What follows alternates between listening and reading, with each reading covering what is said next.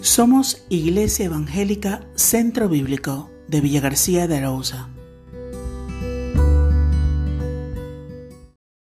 Liberados. En quien tenemos redención por su sangre, el perdón de pecados según la riqueza de su gracia.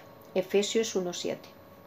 El anhelo de libertad que nos mueve en muchos aspectos de la vida afirma que no somos ni nos sentimos libres. En la adolescencia anhelamos crecer y emanciparnos de los padres. Luego queremos ser libres de las leyes y sus obligaciones. En diferentes etapas queremos ser libres de los compromisos adquiridos o de las adicciones asumidas. Anhelamos ser libres porque somos conscientes de que siempre hay alguna cadena que nos oprime. En este sentido también la religión es culpable de cargar al ser humano con cadenas de una moralidad sujeta a la obligación de la observancia de las normas legales y de códigos de conducta aprobada por los jerarcas de las mismas. El problema es que desoyendo el Evangelio intentamos atajar aquellas cosas que nos hacen sentir esclavos, ya sean los padres, las autoridades, las fallas morales o la opinión de otros. En este lío de cadenas no vemos que la verdadera cadena que nos oprime se llama pecado. Se llama rebelión contra Dios, no atender a las ofertas de su amor. Mientras no miremos a Dios no podremos encontrar libertad, solo iremos descubriendo nuevas cadenas. El mensaje del Evangelio afirma que el anhelo de Cristo es que seamos libres.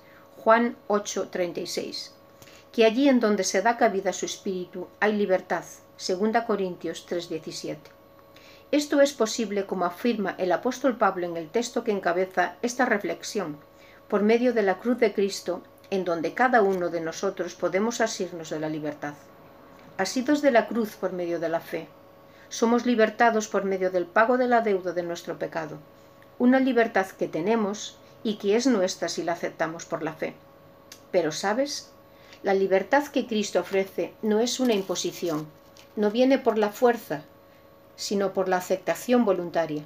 No viene por dominio, sino por la rendición en amor. No por méritos, sino que es un regalo de las manos abiertas de Dios para el necesitado. Dios no quiere que salgamos de una esclavitud para que entremos en otra. La relación que Dios anhela no es la del Señor con su esclavo, sino la del Padre con su Hijo. Esta figura destaca muchas verdades. Habla de una identidad, de un derecho de herencia y también de responsabilidades, pero sobre todo destaca la realidad del vínculo de amor, porque la familia se rige no por leyes, sino por amor. Así que Dios nos liberta por amor y para amor. Hoy tienes toda la libertad para acercarte al Padre Celestial por medio de la oración. Tienes libertad para contarle de todas las cadenas que lastran tu vida, pero sobre todo tienes la oportunidad, por medio de la fe, de que todas esas cadenas sean soltadas. Escucha la certeza que tenía Pablo. En Cristo tenemos el perdón de pecados. Si aceptas el sacrificio de Cristo en tu favor, eres perdonado de todos tus pecados, por el único que tiene poder y derecho para condenarte. En Cristo eres libre de la culpa y su condena. Hoy es tiempo de libertad. ¿Qué te impide ser verdaderamente libre? Solo el desatender la oferta de Cristo te mantiene esclavo. No la rechaces más.